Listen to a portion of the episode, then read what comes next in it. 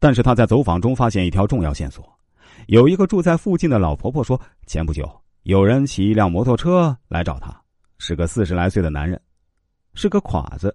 所谓侉子是一种蔑称，多指蛮人或者流氓。此人的口音是外地的。十几分钟后，李海军找到李万俊问：“你现在给我好好想想，你或者你媳妇儿有没有一个外地侉子的亲戚？”李万俊不加思索的脱口而出：“莫非是周义成？”据李万俊介绍，这个周义成是他妻子，也就是死者的表姐夫。从十七岁被劳改到三十八岁，先后三进宫，在里边待了整整十八年。一九九七年刑满释放后，听说又在大同城区犯了案，好几年了，到处躲案子呢。现在躲在大同五矿一带的一个小煤窑下窑。这人好赌钱，家里穷得厉害，一输钱就打老婆。稍有不从，就扬言要杀他媳妇全家。前不久，他把老婆又打跑了，到处找老婆，还去李万俊家找过一回。死者生前怕他来家闹事，还有意躲着他。李海军反复核对了这个周义成的具体情况，立刻进行网上查询，发现周义成的确为省厅督办批捕的在逃犯。一九九八年，他伙同他人在大同城区一带蒙面入室，持刀抢劫多起。同伙已于同年被处决。李海军重新调整了部署，将另一组全部调回，围绕周义成调查。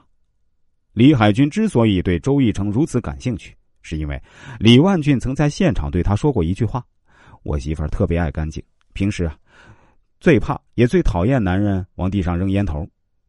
要是有亲朋来家里串门啊，他会先放烟灰缸，然后才给人家倒水。”凶手为什么会接二连三的把烟头拧灭在正亮的锅台上，而女主人为什么不先把烟灰缸放在跟前呢？看来女主人和凶手之间存在什么别扭关系。他是一个并不乐意招呼，但又招惹不起的不速之客。